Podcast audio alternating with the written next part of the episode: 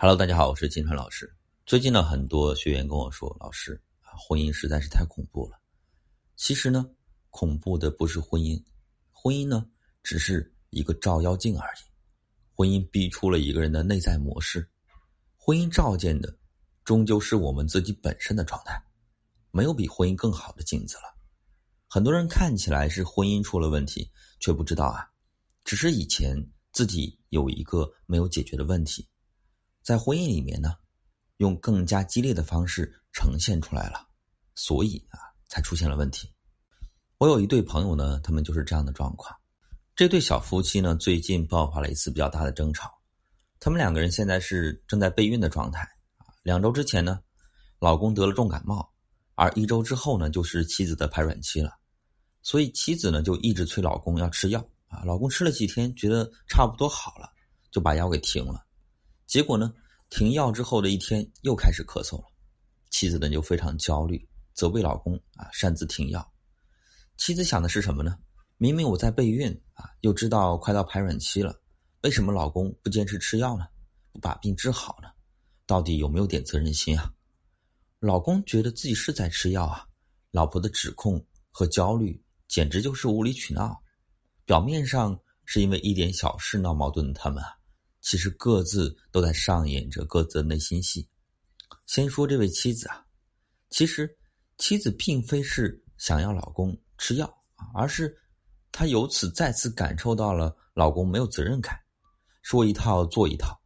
备孕前讲的挺好的，但是具体实施的时候呢，行为像小孩子一样幼稚，进而啊，这就让妻子产生了系统性的焦虑：老公是不是一个没有责任的人啊？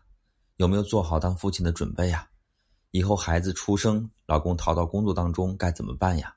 老公不会还是一个孩子吧？这位妻子本身呢，就是一个安全感非常匮乏的人，这也使得她结婚八年啊都没有要孩子。备孕的时候呢，再来这么一出，所以她的安全感再次受到了动摇。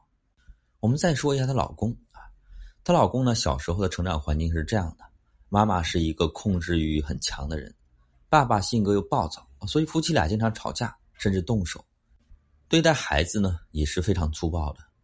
所以老公很容易把对方催自己吃药的行为体验成为一种控制，就像是当初自己的妈妈一样。他自己的表现呢，就像是他自己的爸爸一样，表现出暴躁和不耐烦。所以妻子的话呢，就激发了他内在的创伤的体验。所以你看啊，关系不过是一面照妖镜而已。照出了我们各自的藏在身体里的妖魔鬼怪。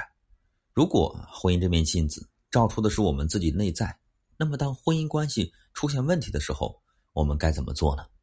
首先呢，我们要看清楚啊，在这场关系当中啊，到底在发生着什么。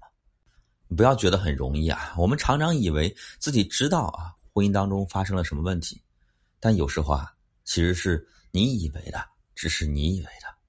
现实的情况是我们可能根本就不知道婚姻当中发生了什么，我们意识上以为啊看清了一些问题，但是真正的需求却藏在潜意识当中，但是潜意识又是未知的，所以我们要尝试去避开这些意识中自以为是的误区，要学会自我觉察，去看看自己潜意识当中究竟在发生着什么，在渴求着什么。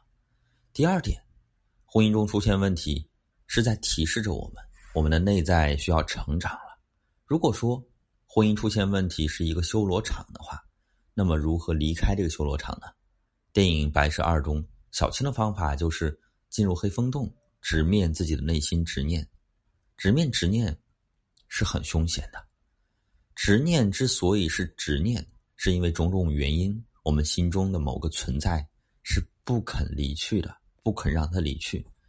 可能是创伤，可能是缺失、失望、绝望、痛苦，还有可能是恐惧。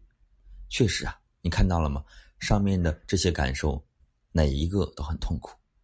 所以呢，我跟我的一些学员在咨询当中探讨到这部分的时候呢，他们经常会说：“老师，我想放弃了。”听到他们想放弃呢，其实我是理解的。如果你正在做咨询，你一定会有感觉。其实咨询当中和风细雨呢，挺少见的。大部分都是冲突激烈、刀光剑影，会痛，甚至让你感觉会流血。改变从来都是不容易的，因为那是一个痛苦的、常人难以忍受的过程。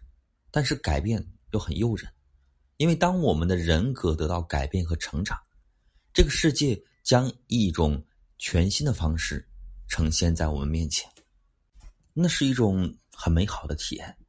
所以去改变吧，去成长吧，新世界正在召唤你。我是金川老师，如果你在成长当中遇到了困惑，不知道怎么处理的话，发私信给我，我来帮你。